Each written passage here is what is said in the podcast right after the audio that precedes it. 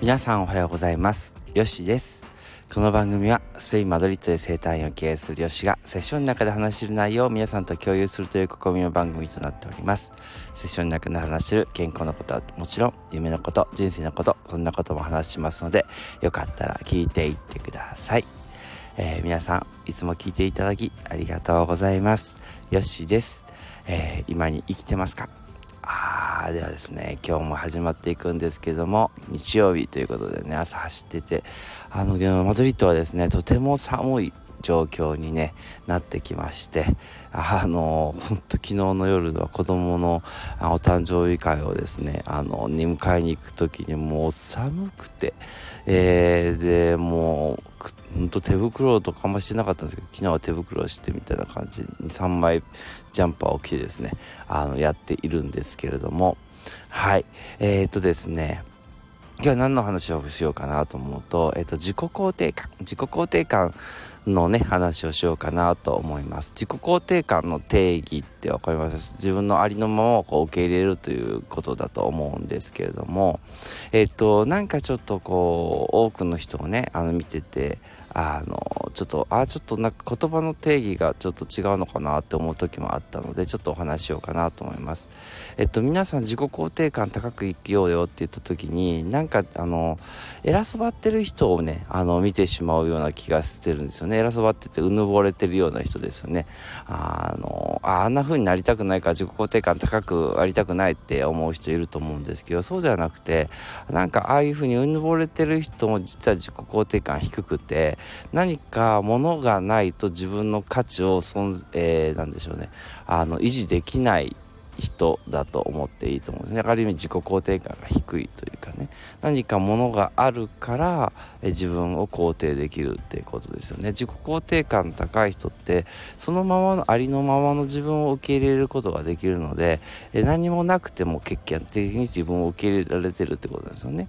で多分今までの日本の教育で自己肯定感が低いっていうのはえ何かが達成できない自分はあのえー、ダメだというところで、えーと、達成できてない自分を受け入れてないというところから自己肯定感高くいこうよっていうふうになってるのかなと思ってるんですよね。というのは私たちの教育の中で、えーと、何例えば算数とか、えー、がねあの、すごくよくてもですねあの美術がダメだったら美術もあれしないとダメだよっていうかねそっちのいい方を評価されずに逆に悪い方を見てあまだダメなんだまだダメなんだっていうことで自己肯定感がどんどん低く。自分はこんだけ頑張ってるのにダメなんだみたいな感じでね自己肯定感が低くなってしまうんですけれどもあのー、そうではなくて、あ、すいません、算数できてるすごいなーって、あ、その中から、あ、じゃあ、あの、美術も良くしていこうかなとか、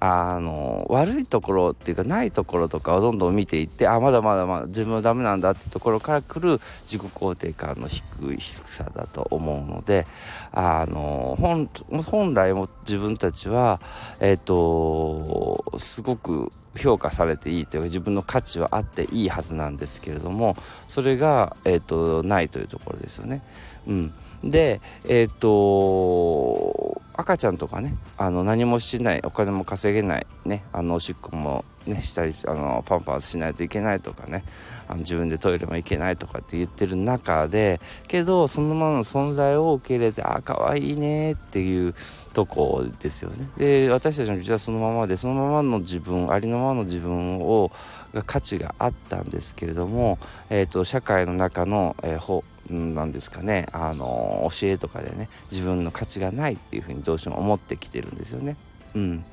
でなんかまた今度ここであのいやこれでこのままでいいんだよみたいな感じでね。あの今度あの環境肯定ですよね。環境肯定をしてしまってる人がいるんですね。自己肯定と環境肯定。であの自己肯定ができててそして環境今のままでいいんだよって向上心がないってことですけれども。うん。であの自己肯定をできててそして今のこの状況こうあったら面白いんじゃないかなっていう風なのが結構生きる動機だったりするんですけれども、えーと、その生きる動機を、えーと、拒否してるあどうせやっても無理だろうって夢持っても無理だろうみたいな感じで拒否してそれを自己肯定だと思ってるんですけれども、えっ、ー、と、そうではなくてですね、自己肯定、自分の今のアルバムをどんどん受け入れてくると、ああ、こんな豊かだって言って、あ、次こ、自分、な失敗とかそういうのをしなしても大丈夫だって思える自分なので、あの、こうあったら面白いかなとか、今度好奇心で動けるはずなんですよね。はい。だからその環境を肯定してすることによって、あの何ですかね、うん、えっ、ー、となん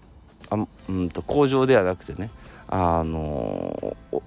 工的な人生加工的になってしまうとね現状維持をしようとかねそういうことですけどもね。はい。だからあのいつも皆さんにお伝えしてるのは未来からねあの今を作ろうって言ってるんですけれどもやはりそのその動機というのはねあこういう自分があるあったら面白いなって言ってそれは達成しないでっていうとこがそこがあのかんあの自己肯定感になってくると思うんですけどもそういう意味で